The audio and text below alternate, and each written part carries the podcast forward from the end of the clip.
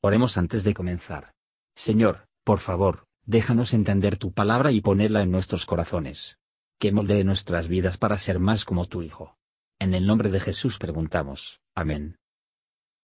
Capítulo 18 En aquel tiempo se llegaron los discípulos a Jesús diciendo, ¿Quién es el mayor en el reino de los cielos? Y llamando Jesús a un niño, le puso en medio de ellos, y dijo, de cierto os digo que si no os volviereis y fuereis como niños, no entraréis en el reino de los cielos. Así que cualquiera que se humillare como este niño, éste es el mayor en el reino de los cielos. Y cualquiera que recibiere a un tal niño en mi nombre, a mí recibe. Y cualquiera que escandalizare a alguno de estos pequeños que creen en mí, mejor le fuera que se colgase al cuello una piedra de molino de asno, y que se le anegase en el profundo de la mar. Ay del mundo por los escándalos, porque necesario es que vengan escándalos, mas ay de aquel hombre por el cual viene el escándalo. Por tanto, si tu mano o tu pie te fuere ocasión de caer, córtalo y échalo de ti. Mejor te es entrar cojo o manco en la vida, que teniendo dos manos o dos pies ser echado en el fuego eterno. Y si tu ojo te fuere ocasión de caer, sácalo y échalo de ti. Mejor te es entrar con un solo ojo en la vida, que teniendo dos ojos ser echado en el infierno del fuego. Mirad, no tengáis en poco alguno de estos pequeños, porque os digo que sus ángeles en los cielos ven siempre la faz de mi Padre que está en los cielos. Porque el Hijo del Hombre ha venido para salvar lo que se había perdido. ¿Qué os parece? Si tuviese algún hombre cien ovejas, y se descarriase una de ellas, ¿no iría por los montes, dejadas las noventa y nueve, a buscar la que se había descarriado? Y si aconteciese hallarla, de cierto os digo que más se goza de aquella que de las noventa y nueve que no se descarriaron. Así, no es la voluntad de vuestro Padre que está en los cielos que se pierda uno de estos pequeños. Por tanto, si tu hermano pecare contra ti, Ve y redargúyele entre ti y él solo. Si te oyere, has ganado a tu hermano. Mas si no te oyere, toma aún contigo uno o dos, para que en boca de dos o de tres testigos conste toda palabra. Y si no oyere a ellos, dilo a la iglesia. Y si no oyere a la iglesia, tenle por étnico y publicano. De cierto os digo que todo lo que ligareis en la tierra será ligado en el cielo y todo lo que desatareis en la tierra será desatado en el cielo. Otra vez os digo que si dos de vosotros se convinieren en la tierra, de toda cosa que pidieren, les será hecho por mi Padre que está en los cielos. Porque donde están dos o tres congregados en mi nombre, allí estoy en medio de ellos. Entonces Pedro, llegándose a él, dijo, Señor, ¿cuántas veces perdonaré a mi hermano que pecare contra mí? ¿Hasta siete?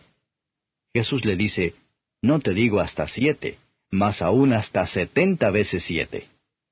Por lo cual el reino de los cielos es semejante a un hombre rey que quiso hacer cuentas con sus siervos. Y comenzando a hacer cuentas, le fue presentado uno que le debía diez mil talentos. Mas a éste, no pudiendo pagar, mandó su señor venderle, y a su mujer e hijos con todo lo que tenía, y que se le pagase.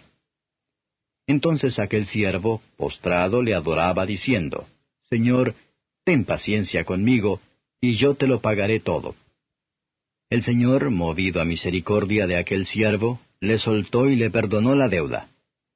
Y saliendo aquel siervo, halló a uno de sus consiervos, que le debía cien denarios, y tramando de él le ahogaba, diciendo, Págame lo que debes.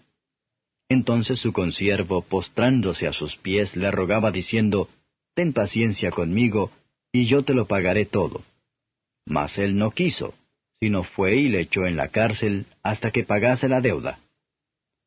Y viendo sus consiervos lo que pasaba, se entristecieron mucho y viniendo declararon a su señor todo lo que había pasado. Entonces, llamándole su señor, le dice, Siervo malvado, toda aquella deuda te perdoné porque me rogaste. ¿No te convenía también a ti tener misericordia de tu consiervo, como también yo tuve misericordia de ti? Entonces su señor, enojado, le entregó a los verdugos hasta que pagase todo lo que le debía. Así también hará con vosotros mi Padre Celestial, si no perdonareis de vuestros corazones cada uno a su hermano sus ofensas. Comentario de Matthew Henry Mateo capítulo 18, versos 1 a 6. Cristo habló muchas palabras de sus padecimientos, pero solo uno de su gloria, pero los discípulos sujetan sobre eso, y pasan por alto los otros. Muchos aman a oír y hablar de los privilegios y la gloria, que están dispuestos a pasar por los pensamientos de trabajo y problemas. Nuestro Señor puso a un niño delante de ellos, y les aseguró solemnemente, que a menos que se convirtieron y se hacen como niños, no podían entrar en su reino. Los niños, cuando era muy joven, no desean la autoridad, porque no miras hacia afuera distinciones, están libres de malicia, reciban sus enseñanzas, y dependientes de buen grado a sus padres. Es cierto que pronto comienzan a mostrar otras disposiciones, y otras ideas que se les enseña a temprana edad, pero estos son signos de la infancia, y los conviertan en emblemas propios de las mentes humildes de los verdaderos cristianos. Seguramente tenemos que estar al día renovados en el espíritu de nuestra mente. Para que podamos llegar a ser sencillo y humilde, como niños, y está dispuesto a ser el menor de todos. Vamos a estudiar todos los días este tema, y examinemos nuestros propios espíritus, versos 7 a 14. Teniendo en cuenta la astucia y la malicia de Satanás, y la debilidad y depravación del corazón de los hombres, no es posible, pero que no debe haber delitos. Dios los permite para fines sabios y santos, que aquellos que son sinceros, y los que no lo son, podrá darse a conocer. Siendo lo dije antes, que habrá seductores, tentadores, perseguidores y malos ejemplos, vamos a estar puestos en guardia. Debemos, por lo que legalmente es posible que, en parte, con lo que no podemos seguir sin ser enredado por ella en el pecado. Las ocasiones externas de pecado debe ser evitado. Si vivimos conforme a la carne, hay que morir. Si nosotros, por el Espíritu, morir las obras del cuerpo, viviremos. Cristo vino al mundo para salvar a las almas, y se tomará en cuenta seriamente con los que obstaculizan el progreso de los demás que están creando sus rostros, hacia el cielo. ¿Y ninguno de nosotros se niegan atención a aquellos a quienes el Hijo de Dios vino a buscar y a salvar? Un padre se hace cargo de todos sus hijos, pero es sobre todo la oferta de los más pequeños. Versos 15 a 20. Si un cristiano profeso está ofendido por otro, no debe quejarse de ello a los demás, como se hace a menudo a simple solicitud de informe, pero para ir al infractor de forma privada, definirá la cuestión que amablemente, y le muestran su conducta. Esto por lo general tienen todo el efecto deseado con un verdadero cristiano. Y las partes se reconcilió. Los principios de estas reglas pueden ser practicadas por todas partes, y en todas las circunstancias, a pesar de que están demasiado olvidados por todos. Pero, como pocos tratan el método que Cristo ha encomendado expresamente a todos sus discípulos, en todas nuestras actuaciones debemos buscar dirección en la oración, no podemos demasiado alto premio en las promesas de Dios. Donde y cuando nos reunimos en el nombre de Cristo, debemos tener en cuenta lo que está presente en medio de nosotros. Versos 21 a 35. Aunque vivimos totalmente en la misericordia y el perdón, estamos atrás de perdonar las ofensas de nuestros hermanos. Esta parábola muestra la cantidad de provocación que Dios tiene de su familia en la tierra, y como desfavorable a sus siervos lo son. Hay tres cosas en la parábola. 1. Maravillosa clemencia del Maestro. La deuda del pecado es tan grande, que no somos capaces de pagarlo. Vea aquí lo que merece todo pecado, esta es la paga del pecado, para ser vendidos como esclavos.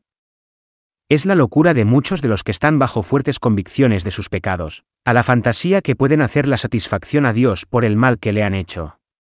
2. Severidad irracional del siervo hacia su compañero de servidumbre, a pesar de la clemencia de su Señor para con él. No es que nosotros podemos hacer la luz de hacer mal al prójimo, por eso es también un pecado contra Dios, pero no debemos agravarnos maltrataba, ni estudien venganza de nuestro vecino. Que nuestras quejas, tanto de la maldad de los malos, y de las aflicciones de los afligidos, ser llevados a Dios, y se fueron con él. 3. El maestro reprobó la crueldad de su siervo. La grandeza del pecado magnifica las riquezas de la misericordia que perdona, y la sensación cómoda de la misericordia y el perdón, hace mucho para disponer nuestro corazón para perdonar a nuestros hermanos. No debemos suponer que Dios perdona a los hombres en realidad, y luego reconoce su culpa a ellos para condenarlos. Pero esta última parte de la parábola muestra las conclusiones falsas muchas empate en cuanto a sus pecados están perdonados. Aunque su posterior conducta demuestra que nunca entraron en el Espíritu, o experimentaron la gracia santificante del Evangelio. No perdonamos a nuestro hermano infractor correctamente, si no perdonamos de corazón. Sin embargo, esto no es suficiente, debemos buscar el bienestar de incluso los que nos ofenden. Como justamente harán los condenados, que, a pesar de que llevan el nombre de cristianos, persisten en el tratamiento despiadado de sus hermanos. El pecador humillado basa solo en el libre y grande misericordia, a través del rescate de la muerte de Cristo. Busquemos más y más por la gracia renovadora de Dios, que nos enseña a perdonar a otros como esperamos para el perdón de Él. Gracias por escuchar y si te gustó esto, suscríbete y considera darle me gusta a mi página de Facebook y únete a mi grupo Jesús Answers Prayer.